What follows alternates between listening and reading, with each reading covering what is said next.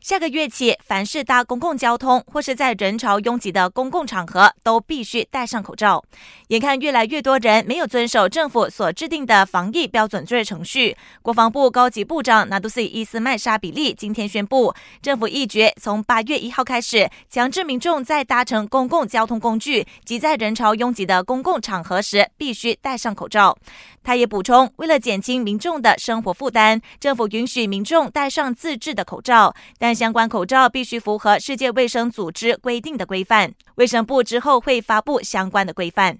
Orang ramai boleh menggunakan pelitup muka buatan sendiri yang dijahit sendiri. Tetapi mengikut spesifikasi yang dibenarkan oleh WHO atau Pertubuhan Kesihatan Sedunia yang akan dikeluarkan oleh Kementerian Kesihatan. 伊斯麦沙比利指出，政府之前会取消居家隔离的措施，再次强制所有从海外入境的国人及外国人入住隔离中心，是因为有一半的居家隔离人士没有遵守标准作业程序。